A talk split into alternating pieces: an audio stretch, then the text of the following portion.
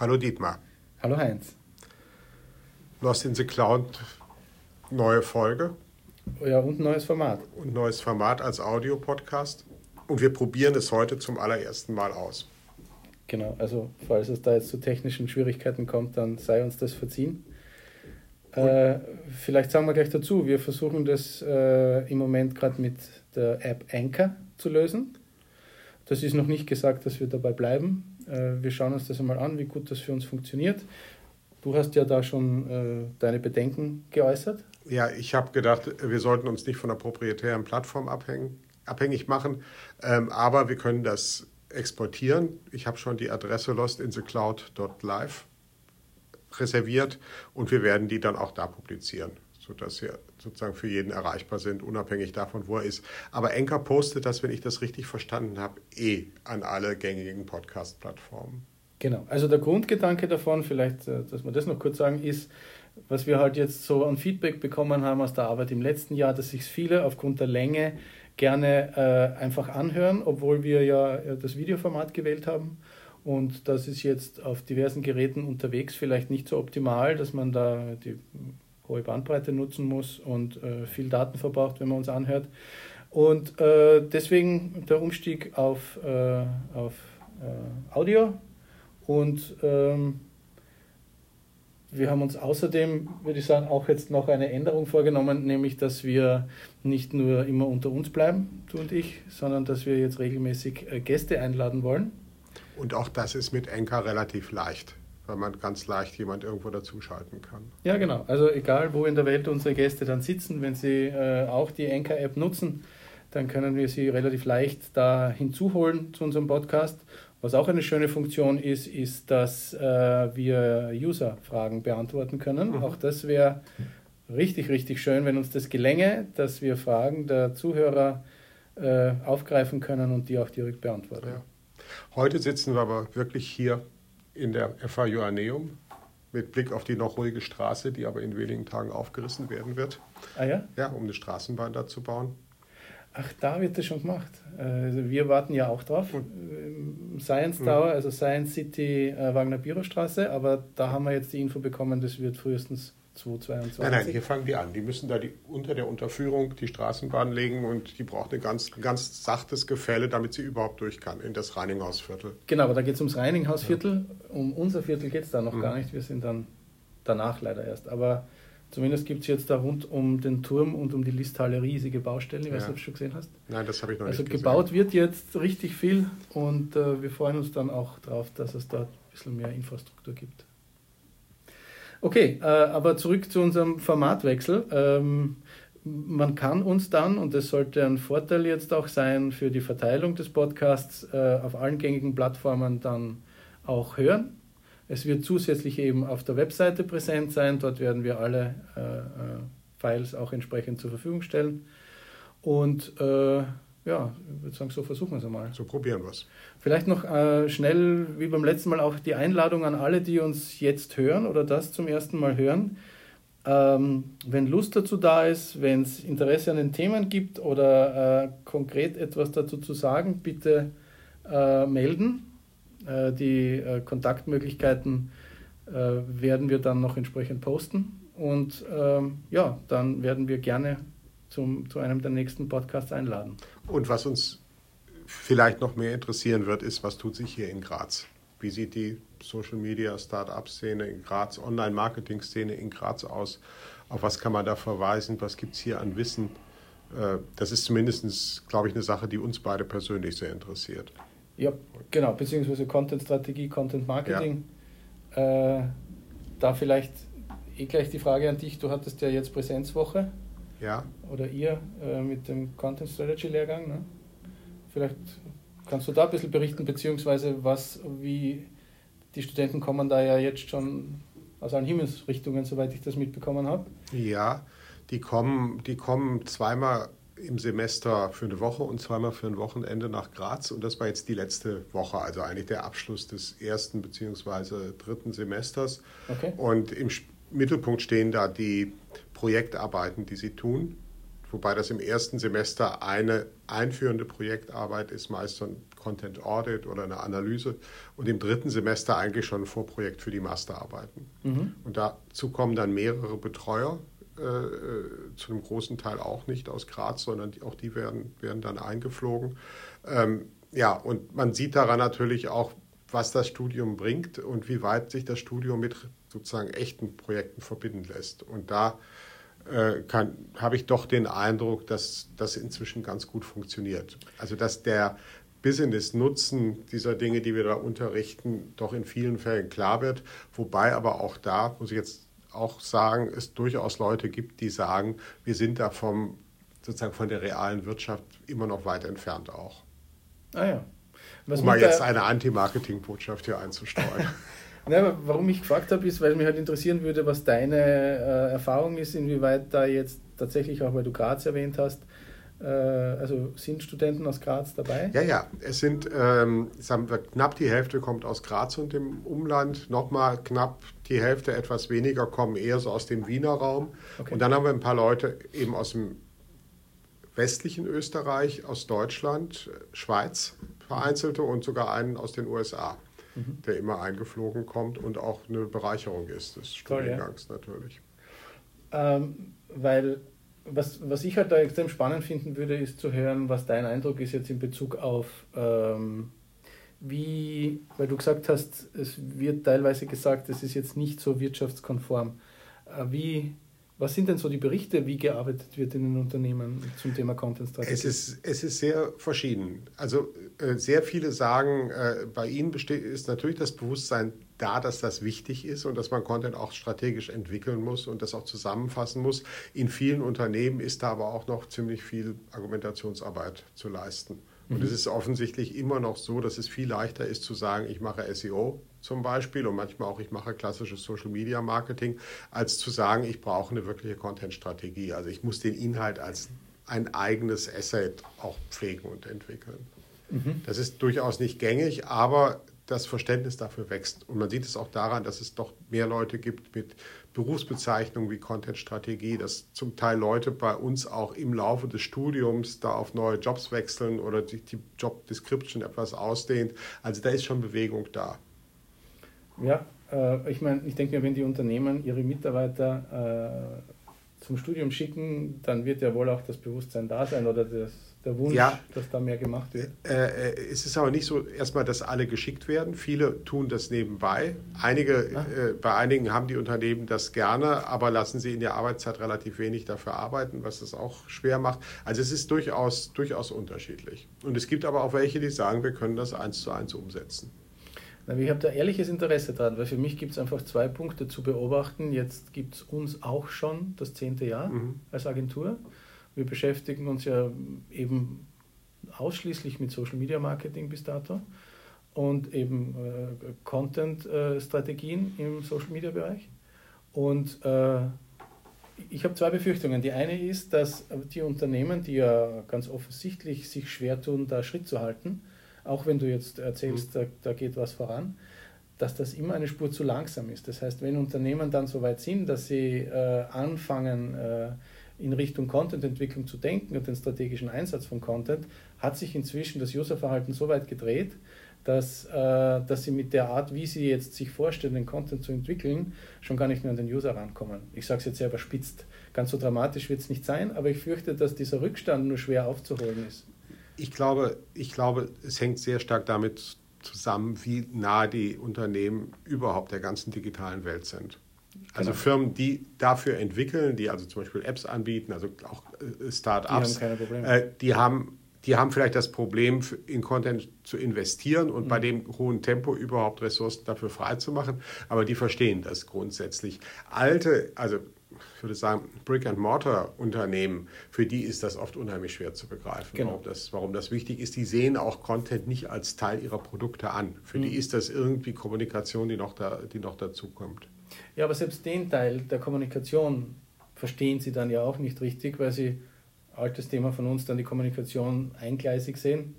Äh, äh, also es geht dann nur ums Rufen in den Wald und nicht um dieses Dialogische. Ja.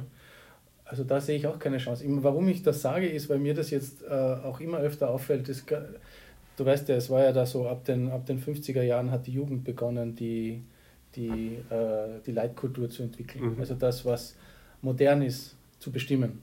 Und äh, ich sehe das eigentlich als Zuspitzung jetzt, was bei Social Media passiert. Also die, die Menschen, die bestimmen, was aktuell trendig ist und damit auch von Social Media aufgegriffen wird, und zwar nicht nur inhaltlich, sondern auch in der Art und Weise, welcher Content in welcher Form konsumiert wird, wird immer jünger. Äh, TikTok ist für mich jetzt so das letzte ja. Beispiel, wo ich glaube, dass einfach äh, gerade die neue Art von Content gestaltet wird, bei der dann wieder versuchen, die Unternehmen mitzuhalten und das aufzugreifen und ähnlichen Content zu gestalten. Und wo ich halt sehe, dass das sich immer schwieriger gestaltet. Die Jugend geht so mhm. frei damit um, für die ist das ein, ein, ein spielerisch. Ja. Äh, dabei entstehen aber sofort auch aufgrund der schieren Menge weltweit so coole Sachen, ja. Also wir reden jetzt da hauptsächlich von Videocontent. Also es ist dann auch nichts anderes als ein 10, 15 Sekunden Video. Aber einfach, was in diesem Video umgesetzt wird und äh, wie die Herangehensweise ist und was da alles probiert wird, da ist so viel Experimentierfreude drin. Und das ist Content, den sich dann junge Menschen gern anschauen, weil er sie noch triggert, weil er sie noch interessiert. Und all diese, früher waren es die, die Unternehmensvideos, die wir angeklagt haben, als das, was niemand ja. mehr braucht. Und heute ist es der Social Media Content von Unternehmen. Genau, das Image-Video. Ja. Das, äh, da sind wir Gott sei Dank, glaube ich, drüber mhm. hinweg. Aber jetzt ist es halt der, der jahrealte Video-Content von Unternehmen, der auch nur eine ganz bestimmte Zielgruppe, wenn überhaupt, anspricht. Man, ne ja. Nehmen wir YouTube. So viele Unternehmen machen seit Jahren YouTube-Inhalte. Und es passiert uns zu 80 Prozent, dass wenn wir von einem zukünftigen Kunden in, in die Recherche gehen und uns das dann anschauen, ganz wenige davon haben überhaupt interessante Inhalte, mhm. aber vor allem auch die, die gar nicht schlecht gemachte Inhalte haben, haben keine Views. Ja, klar. Das heißt, die sind nicht fertig gedacht. Nee, das, das, ich meine, das gilt auch für den klassischen Web-Content, der aber den meisten Unternehmen einfach so rumliegt und kaum genutzt wird. Und das merken wir natürlich in diesen Arbeiten auch ganz genau. Ähm, das ist so. Und das andere ist, dass die Unternehmen auch oft gar nicht dazu in der Lage sind, wahrzunehmen, was sich außerhalb dieses Rasters ihrer Kommunikation bewegt. Die, haben ja, die wissen ja nicht, dass es TikTok und solche Plattformen gibt, sondern die denken, die Welt läuft immer noch so, wie sie früher war. Vielleicht ist es ein bisschen schwieriger, aber es ist im Prinzip ähnlich. Ja.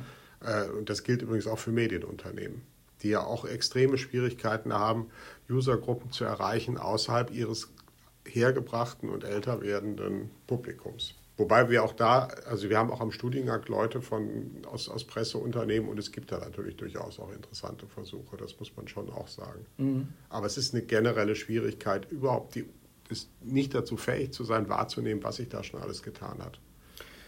Was sich deswegen bei mir verändert hat, wenn, wenn wir jetzt an, an Content-Strategie denken und unsere Art der Content-Strategie für unsere Kunden, da war das in den vergangenen vier, fünf Jahren so, dass die oberste Prämisse war der Beziehungsaufbau, von dem ich sicher schon in der Vergangenheit ja. öfter gesprochen habe. Bin nach wie vor überzeugt, dass Social Media dazu dienen kann für Unternehmen, die halt die volle Bereitschaft und die Kulturveränderung mitgehen, dass dieser Beziehungsaufbau über Social Media Plattformen zur Zielgruppe passieren kann. Da muss vieles zusammenstimmen, aber dann ist das eigentlich die schönste Art, mit Social Media im Firmenkontext zu arbeiten weil du den Dialog führst, ja. weil du einfach Feedback bekommst, weil du die Zusprache bekommst mhm. und äh, das ist eine runde Sache. Ja. Aber was sich wirklich verändert hat, ist, dass wir viel genauer hinschauen von Anfang an, ob die Voraussetzungen dafür überhaupt gegeben mhm. sind. Weil äh, in letzter Zeit ich öfter feststelle, dass es für viele einfach keinen Sinn macht, eine Content-Strategie auf Social Media zu fahren, die auf Beziehungsaufbau abzielt, wenn eigentlich die Chance von vornherein sehr gering ist, dass tatsächlich da Dialog entsteht in einer, ich sage mal, mhm. nennenswerten Menge, weil es dann doch eher Marketing getrieben ist und dann ist es auch besser, wenn man diese Plattformen im Marketinggedanken nutzt und wie wir wissen, kann man die auch sehr mhm. gut dafür nutzen. Aber einfach nicht beides zu versuchen und in beidem dann nicht besonders ja. gut sein. Wobei ich aber denke, das Ganze gilt für den eigentlich auch schon viel konservativeren, herkömmlichen Web-Content auch. Die meisten Unternehmen sind auch nicht dazu in der Lage, zum Beispiel aus den Suchanfragen, über die man zu ihnen kommt, zu, zu entnehmen, was ihre User eigentlich wollen. Das ist ja ein, ein, ein, klassisches Problem. Oder sie haben, sie haben Unmengen an Halten von Inhalten, die kein Mensch je verwendet. Und sie, die wenigsten wissen also die wollen alle Suchmaschinenoptimierung machen, aber die stellen sich das vor als ähm, Hinzufügen nachträglich von ein paar Keywords oder, oder sowas. Aber ja. zu sagen, ich muss das so machen, dass ich gefunden werde und ich muss mich so beschreiben, dass die Leute, die Interesse an mir haben, auf mich stoßen, das ist für viele ungeheuer schwer. Und das sind Dinge, die eigentlich fast trivial sind, eigentlich, wenn man sich klar macht, wie, wie das funktioniert. Das ist richtig, ja. Das heißt, die basalsten Dinge werden noch nicht wirklich richtig die werden nicht, die, die werden nicht verstanden. Das ist, ist natürlich die Chance auch für, ähm, sagen wir, auch weniger seriöse SEO-Agenturen da reinzukommen. Ne? Ja, ich suche jetzt gerade noch, weil ich es dir früher ja erzählt habe, äh, weil das jetzt gerade dazu passt. Äh, Google Quartalergebnisse habe ich heute gelesen. Ähm, die haben natürlich ihren Umsatz wieder ausgebaut, mhm. vor allem jetzt was Google Advertising betrifft, auf 32 Milliarden Dollar im Quartal. Wir haben gerade früher gestaunt mhm. über die Zahlen sind eh nicht mehr fassbar. Äh, was ich aber besonders interessant fand in dem Kontext war, dass sie aber offenbar, also Google offenbar sich veranlasst gesehen hat, den, den Ad-Preis nennenswert zu senken, also um über 20 Prozent. Äh, das sagt schon was über die Branche. Und ich. Kann, das, kann das daran liegen, dass der Wettbewerb auch schärfer geworden ist? Genau das wäre wär der, wär der Schluss daraus, genau. Und ich meine, der Hauptkonkurrent ist Facebook. Mhm ich würde jetzt Amazon dazu nehmen. Ja. Äh, bei Amazon haben wir, glaube ich, eh das letzte Mal schon gesagt, ich weiß nicht, ob ich mich jetzt richtig erinnere, aber genau, die Haupteinnahmequelle bei Amazon ist ja letztes Jahr, äh, hat sich verändert von Servertechnologie auch in Richtung äh, Werbeschaltung. Mhm. Ja, ich habe ich, ich hab das auch gelesen und es ist ganz, ganz klar. Also Amazon wird einfach zunehmend zu einer Produktsuche Maschine. Genau. Und man kann ja auf Amazon eben auch seine Dinge bewerben in verschiedensten Weisen. Und das wird wichtig. Wobei die Optimierung für Amazon, muss ich sagen, bei uns immer schon ein Thema war. Mhm. Auch im Studiengang, auch wenn wir das nie ganz intensiv gemacht haben. Aber zumindest haben wir es zur Kenntnis genommen. Mhm. Also ich finde ja ein sehr spannendes Thema. Allerdings ist ähm, da, da, das braucht noch ein bisschen. Also ich habe jetzt zum äh, Alexa zu Hause. Mhm. Und äh, wir nutzen das auch alle. Äh, halt so, wie man, wie man, wie man das jetzt so einsetzen kann für äh, äh, technische Dinge wie Licht ein- und ausschalten, aber auch für diverse Anfragen. Also Wikipedia-Abfragen gehen super damit. Also du musst nicht mehr den Rechner aufklappen oder das Handy rausnehmen, ja. um schnell was zu erfahren. Äh, mein äh, kleiner Sohn, der Neunjährige, nutzt das intensiv. Mhm. Ähm, äh, und das Thema sind halt Skills. Also was für uns ja. als Agentur interessant wird, ist tatsächlich auch äh, mehr in diese Richtung denken. Ich habe ja schon gesagt, unser Hauptthema also eins der neuen Hauptthemen in unserer Agentur soll sein äh, äh, Messenger-Bots. Und zwar marketingorientierte Messenger-Bots. Also es geht jetzt nicht um AI-Lösungen, die hochkomplex ja. sind. Dazu sind wir nicht in der Lage. Äh, da haben wir nicht die Entwicklerleistung. Aber das wollen wir auch gar nicht aufbauen. Es geht darum, dass man, dass man sinnhafte Bots mit einfachen Funktionen im Messenger äh, dem Publikum anbieten kann als Unternehmen, wo ein Problem des, des Users gelöst wird. Und das ist leicht entwickelbar. Dafür mhm. war ich ja letztes Jahr in den Staaten, in Texas, mhm. um mir da diese ManyChat-Konferenz anzuschauen. Ja. Und das, da möchten wir heuer mehr davon machen. Und da ist dann der nächste logische Schluss, äh, auch Skills für Alexa zu machen, damit ich das auch in meiner Büro- oder Zuhause-Umgebung per Sprache ja. nutzen kann. Also bei uns zeichnet sich das auch ab. Man merkt das natürlich bei dem Interesse an Projekt- und Masterarbeiten, dass es auftaucht. Man merkt es in der Content-Strategie, auch an der Literatur. Da ist sind viel erschienen und sind viele Leute da, da, dabei. Und es gibt übrigens da ja auch eine Brücke jetzt wieder zu den Suchmaschinen und zur semantischen Suche. Mhm. Denn wenn man, äh, ich verwende eigentlich Alexa wenig, aber doch relativ viel Google Home. Und wenn ich Google Home was frage, bekomme ich ja zum Teil dieselben Inhalte wie auf den Karten, die ich in der Google-Suche habe. Und das sind strukturierte Daten. Mhm. Und das ist auch, also das ist auch ein Punkt, auf den ich versuche, die Studenten bei uns aufmerksam zu machen, wie wichtig das ist. Also wie wichtig es ist, die ganzen Inhalte strukturiert zu haben und sozusagen in den Metadaten eine Beschreibung, die es Google ermöglicht, sowas zu machen. Mhm. Das ist aber dasselbe. Die andere Frage ist natürlich, wie gestalte ich solche Bots, sodass da eine Dramaturgie dahinter ist, die auch wirklich funktioniert. Und das scheint doch, das habe ich jetzt auch an einer Projektarbeit gesehen, über die ich jetzt nicht reden kann, weil das wirklich noch vertraulich ist.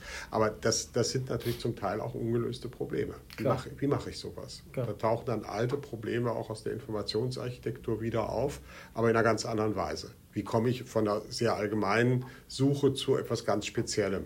Mhm. Ja. Auf jeden Fall. Ich meine, ich glaube, ich habe das in der Vergangenheit schon einmal gesagt, aber weil das da gut passt. Ich glaube, unsere Aufgabe ist es, damit wir solche Projekte wirklich realisiert bekommen, muss die, äh, wie soll ich sagen, muss die, die, der Lösungsansatz oder das, was der Bot leisten kann, muss recht simpel sein. Wenn es zu komplex ja. wird, kriegst du das Projekt nicht auf den Boden und, und da sind dann zu viele Variablen.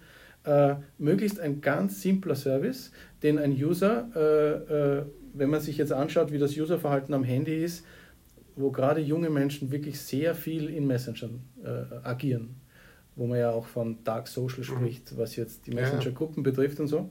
Ähm, und ich, ich, finde, das muss man einfach akzeptieren, dass Kommunikationsverhalten halt mhm. jetzt in der jungen Zielgruppe ja. so ausschaut. Und es gibt halt, wenn Marketer daran interessiert sind, diesen einen Weg, überleg dir doch einen einfachen Nutzen, den du dieser Usergruppe über den Bot mhm. anbietest. Und das ist vielleicht die Antwort auf eine Frage im Kontext des Ortes. Mhm. Äh, kann ich mir vorstellen. Also ich bin gerade hier, was kann ich hier ja. machen, zum Beispiel. Und dann muss ein klares Ergebnis geben und eine Hilfestellung dazu, also mehr Information mhm. oder eine Wegbeschreibung ja. oder was auch immer. Simpel halten und da, äh, äh, da die Instrumente nutzen, die jetzt alle schon da sind, um diesen Bot, jetzt rede ich einmal von Facebook Messenger Bots, über die Plattform zu verteilen. Und wenn dir das gelingt, dann hast du einfach den Fuß in der Tür in einer Zielgruppe, die bereit ist, mit dir über diesen Bot schon einmal zu kommunizieren. Und das ist, denke ich, jetzt die Aufgabe der Unternehmen, sich dafür Lösungen zu suchen das ist einfach äh, so ein, ein, ein, früher Step zu dem, dass man dann irgendwann einmal auch einen Skill gelöst hat, mhm. der, der über zum Beispiel Alexa den gleichen ja. Service anbietet. Es zeigt aber doch auch, dass man erstmal die Inhalte und die Technologie kaum voneinander trennen kann. Also die Inhalte sind eben Inhalte, die in so einem digitalen Kontext funktionieren müssen. Mhm. Und zweitens, dass man Marketing und äh, den Rest der Benutzung eines Produkts auch nicht mehr wirklich trennen kann. Denn das ist ja direkte Verwendung schon. Das ist ja nicht so, dass ich da jetzt irgendwie zusätzlich kommuniziere zu dem, was ich sonst habe, sondern ich will ja direkt was mit dem Produkt machen und da, dadurch überzeugt es mich dann auch, dass genau. ich das kann. Genau. Ähm, und was ich ein bisschen vermisse, ist halt äh, tatsächlich in diesem ganzen, in der Auseinandersetzung, es müsste eigentlich jetzt sowas wie Goldgräberstimmung herrschen, ja. weil es gibt kaum Wettbewerb, man kann früh äh, am Markt äh, präsent sein, aber es ist halt in Österreich wie so oft wird das Ganze eher zurückhaltend ja, betrachtet. Das stimmt, aber es gibt schon welche. Klar, hier ist die ja, Abwehrhaltung immer zuerst da und wir können das immer noch machen wie früher, aber man merkt schon, dass es da, dass es da Interesse gibt. Das ja. merke ich auch bei Projektarbeiten übrigens. Ja. Weil man muss sich nur vorstellen, wenn man jetzt äh, tatsächlich diesen einen Nutzen herausgefunden äh, hat und das entwickelt hat im Bot, mhm und dann äh, mit relativ wenig technischem Aufwand auch auf Alexa den Skill mhm. realisieren kann. Und dann ist man derjenige, der vielleicht für eine Grundabfrage, die zu Hause Sinn macht und Nutzen bringt, ist das Unternehmen, das diesen Service als erstes angeboten hat, dann verankert sich das in den Köpfen und man hat die Chance eben, so wie Google als Suchmaschine da zu sein, mit dem Skill ja. für, ein, für ein und dieselbe Abfrage ja, von allen verwendet zu werden und vielleicht sogar den Namen davon mhm. zu, zu bekommen. Nein, ich sehe ich seh das ganz genauso. Ja. Und es ist natürlich für die Content-Strategie, weil es da um Inhalte geht, natürlich sozusagen ein, ein gefundenes Fressen, dass wir, dass wir das haben jetzt. Genau. Und ich meine, das, das, das Einzige, was ich mich da immer wieder frage, wir, wir zwei haben das, glaube ich, so konkret noch nicht besprochen, ist, was da eigentlich aus Google wird. Ja, ich glaube, dass also Google. Also aus dem äh, Suchmaschinen-Ad-Geschäft, was da, was, was da was Ja, wie das, wie das Ad-Geschäft jetzt genau geht, das muss man dann sehen. Aber Google dehnt sich damit natürlich zunächst mal in unheimlich viele weitere Bereiche aus. Also in dem Moment, wo ich zu Hause äh, frage, äh, Google, Google sagt mir dieses Rezept, was muss ich jetzt kaufen und Google dann damit auch vernetzt ist, gibt es natürlich die Möglichkeiten, dass die Sachen empfehlen auch. Also das würde ich nicht so ausschließen, dass das, dass das, Na, ausschließen dass das ich gar nicht. Aber ich versuche mir vorzustellen, ähm, es ist wieder problematisch, ne? weil sobald das gesagt wird, mhm. äh, ich meine, am, am, am Schirm, wenn ich jetzt vom, vom momentanen Modell ausgehe, da wurde das deutlich getrennt. Ja. Und da habe ich mit einem Blick die Möglichkeit zu erfassen, aha, das mhm. sind Ads, das ist Inhalt. Sobald mir das äh, Google Assistent mitteilt, muss ich mir sagen, so pass auf, ja, jetzt habe ich den Werbeanteil für dich, du könntest auch das und das wählen, das ist nämlich unser Werbepartner, ja. oder du nimmst jetzt das Suchergebnis das ist, von mir. Das ist schwierig und das werden Sie so jetzt auch noch nicht wissen, aber, aber auf der anderen Seite können Sie natürlich noch viel besser Profiling machen und dir noch besser an anderer Stelle ja, dann zeigen, ist, was, du, was, du, was du brauchst, was Sie jetzt ja doch auch nur bedingt gut können, wenn ich jetzt mal davon ja. ausgehe, was ich so angeboten bekomme. Aber ähm, äh, dass sie, wie Sie da direkt was einblenden, das ist natürlich eine, eine andere Frage. Ja, man, man kann an diese äh, gekoppelten Geräte denken, wo ja immer noch Bildschirm dabei ist, um auch Video zu konsumieren.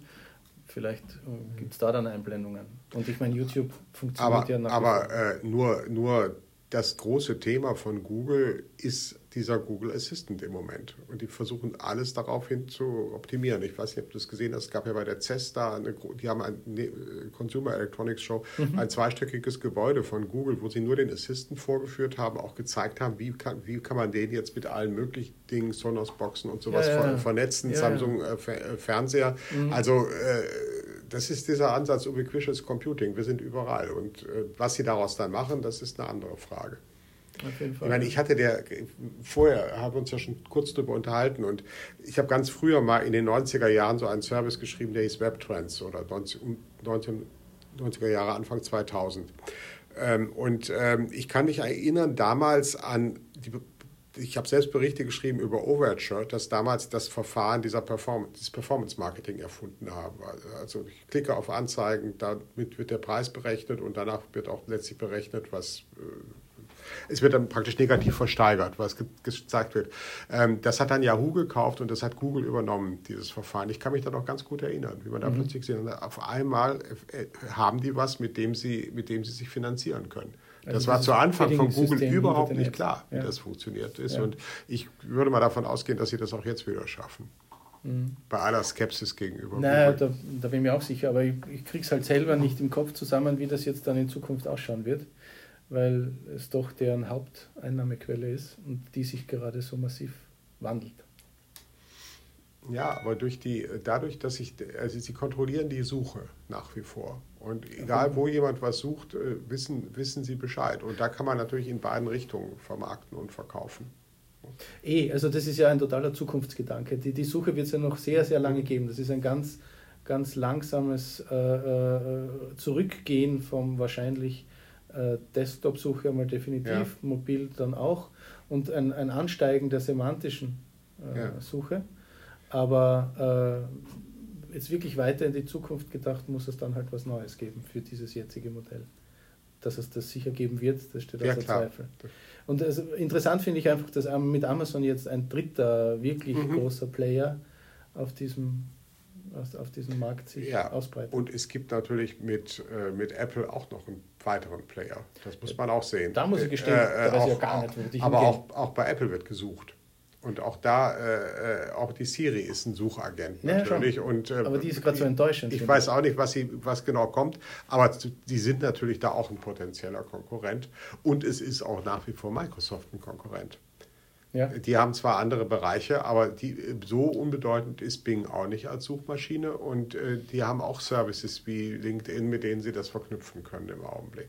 Ja, ja. Vielleicht dann mehr im Unternehmenskontext auch. Also ich würde die alle noch nicht so ganz abschreiben. Ich weiß gar nicht, ob du weißt, dass wir, also die Microsoft-Produktpalette verwenden wir umfassend bei mhm. uns in der Agentur, obwohl wir sonst eigentlich fast nur Mac-Geräte haben. Ja. Weil uns das, äh, also deren Herangehensweise an Systeme, die zusammenarbeiten lassen mhm. und also ich spreche jetzt von Planner, um Projekte zu planen und Kommunikation. Ja. Also wir sind auch, wir haben auch Slack verlassen und nutzen jetzt Teams von mhm. Microsoft. Mhm. Also das ist schon gut. Also das hat, mein Partner hat das vorgeschlagen und mittlerweile sind wir wirklich froh, dass wir da mhm. umgestiegen sind, weil die einfach alles im Paket haben und, und es sich ständig entwickelt und immer was Neues dazu kommt. Wir brauchen eigentlich nichts anderes mehr. Und äh, das war, ich bin der Letzte, der glaubt, ja. dass Microsoft da. Und LinkedIn übrigens wird auch äh, ein wichtiges Thema werden 2019. Äh, um also dieses, dieses Business-Thema, Social Media Plattform LinkedIn hat den Wandel gut mitgemacht, wird äh, international stärker wieder genutzt, hat auch den interessanteren Content. Also das ist immer so ein Einhergehen von, wie wandelt sich die Plattform und wie äh, wird, also welcher Content landet auf der mhm. Plattform. Und wenn das gut zusammengeht, dann wird die Plattform insgesamt interessanter. Und äh, das beobachten wir und deswegen empfehlen wir in unseren Social Media Content Strategien für die Unternehmen, für die es passt, unbedingt ja. eine LinkedIn-Strategie mitzudenken. Äh, umgekehrt merken wir natürlich auch, wie wichtig der ganze HR-Bereich wird. Auch bei, auch bei unseren Studierenden und in vielen Fällen ist natürlich äh, Mitarbeiterinnen oder Mitarbeiter zu kriegen ein Hauptzweck von gutem Content inzwischen und mhm. äh, da, da ist eben LinkedIn ganz entscheidend oder die Weise, wie ich da bei LinkedIn entscheide. Genau. Ist übrigens auch für uns als Hochschule durchaus ein größeres Problem inzwischen. Genau, also das, das zahlt sich schon aus, wenn man das mitdenkt.